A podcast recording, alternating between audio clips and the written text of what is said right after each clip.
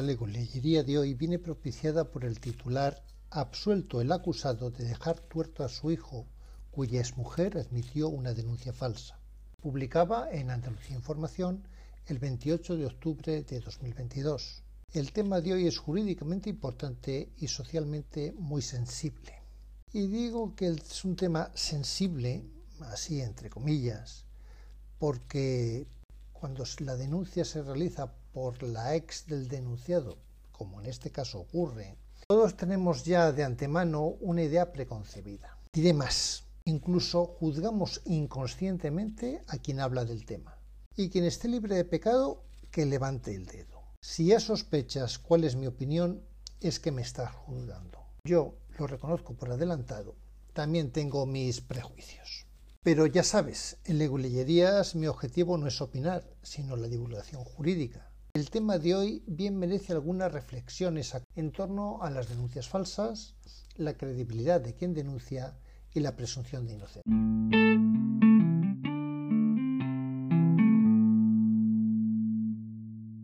Leguleyerías.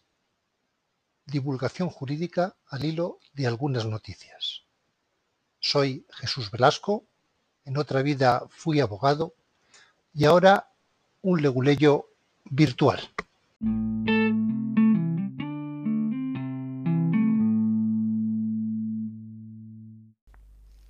Veremos, en primer lugar, cuándo podemos decir que hay una denuncia falsa, o más bien los tipos delictivos relativos a la falsa acusación, la simulación de delito y las denuncias falsas propiamente dichas. Tomando como referencia la noticia que encabeza esta leguleyería, expondré también la importancia y la función que tiene dar credibilidad, o mejor dicho, veracidad, a la declaración de la víctima o del denunciante en relación a desvirtuar la presunción de inocencia, la cual, naturalmente, también va a ser objeto de consideración. Nuestro titular de hoy nos habla de que se ha absuelto a un acusado, por lo que, más que de una denuncia falsa, de lo que se trata es de una falsa acusación. Puede que te parezca lo mismo, pero es muy diferente que te condenen a una multa a que te condenen a prisión más multa.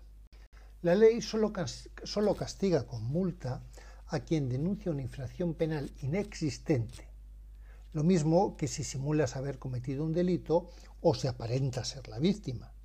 Son casos en los que no acusas a nadie, salvo a ti mismo si te estás diciendo que tú has cometido la perpetración.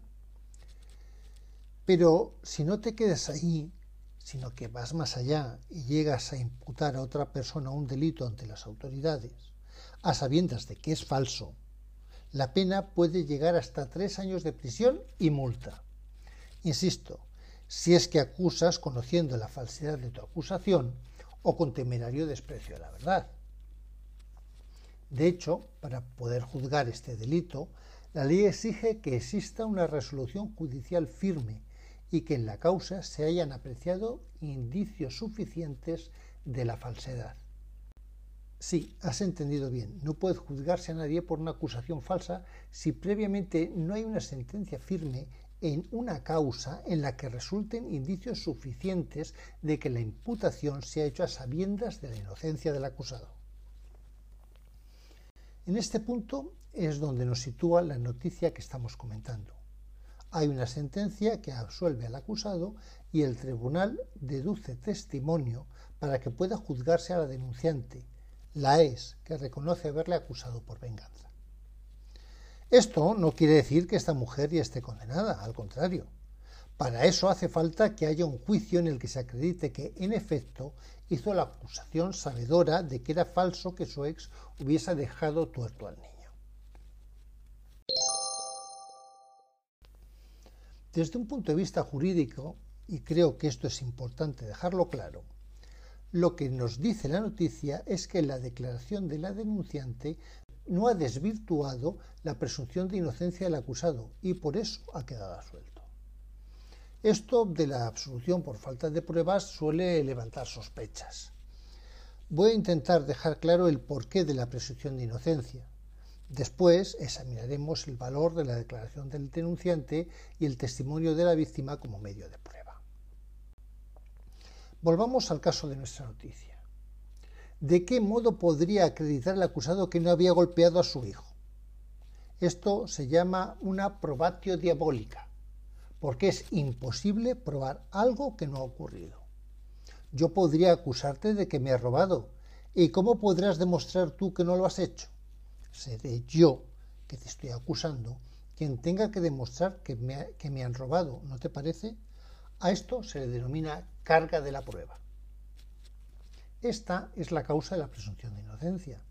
Es un derecho fundamental reconocido constitucionalmente que sirve como regla de juicio para que a nadie se le condene sin haber perpetrado un delito.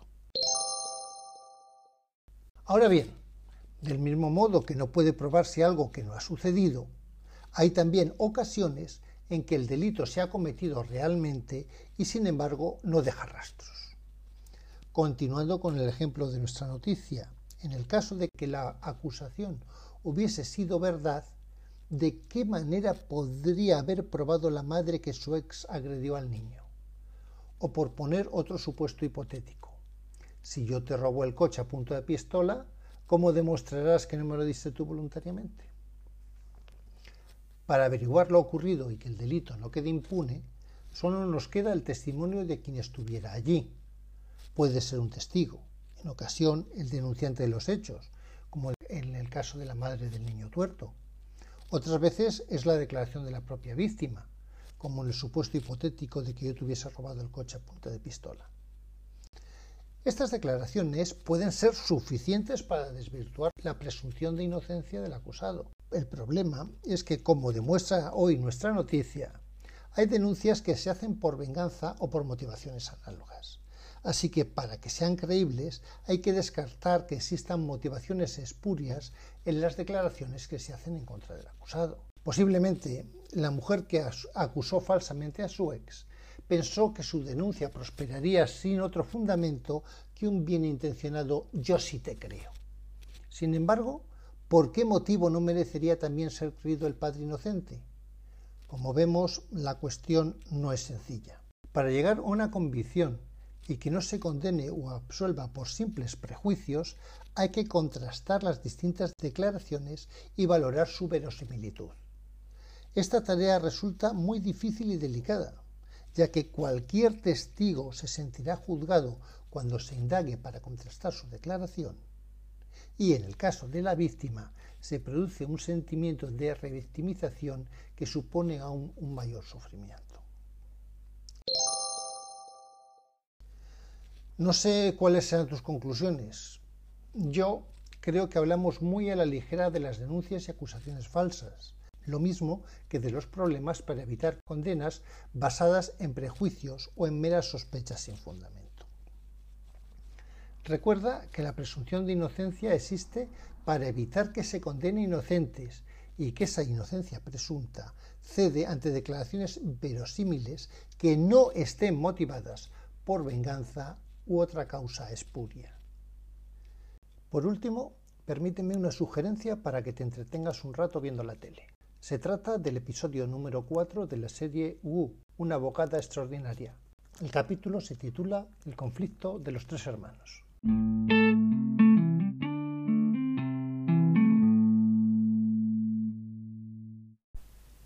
Si te parece interesante, suscríbete.